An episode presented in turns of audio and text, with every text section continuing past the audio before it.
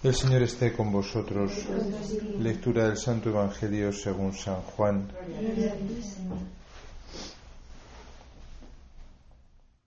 En aquel tiempo los judíos agarraron piedras para apedrear a Jesús. Él les replicó, Os he hecho ver muchas obras buenas por encargo de mi Padre, ¿por cuál de ellas me apedreáis? Los judíos le contestaron, No te apedreamos por una obra buena, sino por una blasfemia, porque tú siendo un hombre te haces Dios. Jesús le replicó, ¿no está escrito en vuestra ley, yo os digo, sois dioses? Si la escritura llama dioses a aquellos a quienes vino la palabra de Dios y no puede fallar la escritura, a quien el Padre consagró y envió al mundo, decís vosotros blasfemas porque he dicho soy hijo de Dios. Si no hago las obras de mi Padre no me creáis, pero si las hago, aunque no me creáis a mí, creed a las obras para que comprendáis y sepáis que el Padre está en mí y yo en el Padre.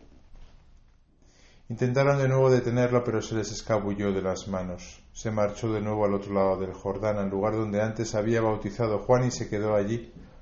Muchos acudieron a él y decían, Juan no hizo ningún signo, pero todo lo que Juan dijo de éste era verdad. Y muchos creyeron en él allí. Palabra del Señor.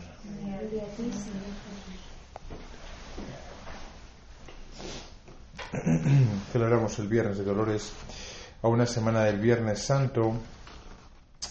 Y durante toda esta semana hemos estado viendo cómo Jesús, eh, sobre todo en el capítulo 8 de San Juan, que estamos, hemos estado leyendo esta semana, cómo intenta que le escuchen simplemente, ¿no? cómo intenta que los judíos eh, mm, acepten ¿no? la palabra que él trae, y cómo los judíos pues no, no le creen no le escuchan, podríamos decir, ¿no? Porque lo que les entra por un oído les sale por otro, ¿no?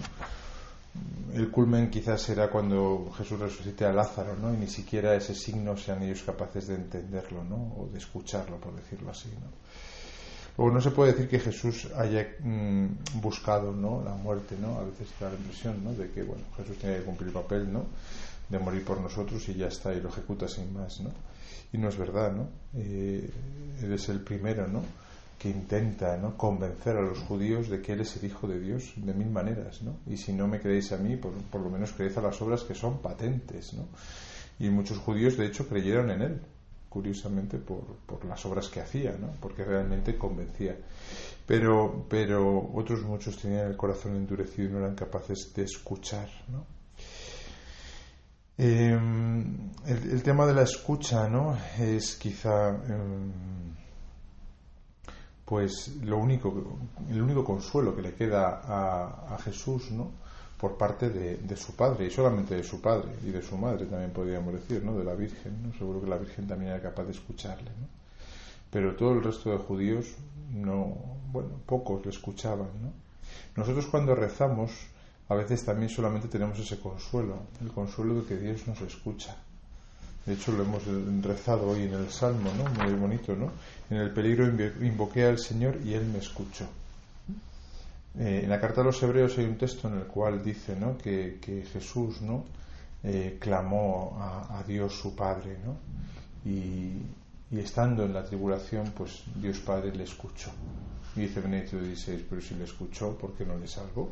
O cómo le escuchó si es que no le salvó al final y murió en la cruz. ¿no? A veces entendemos que el que Dios nos escuche es que nos resuelva el problema, ¿no? que nos conceda aquello que nosotros pedimos. ¿no?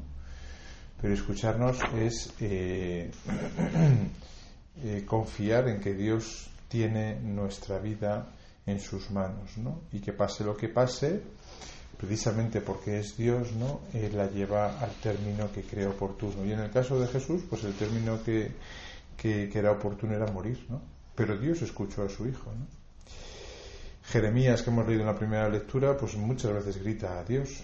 Y Dios lo escuchó también, pero murió. Como tantos otros profetas, los le, le, mataron los mismos judíos. ¿no?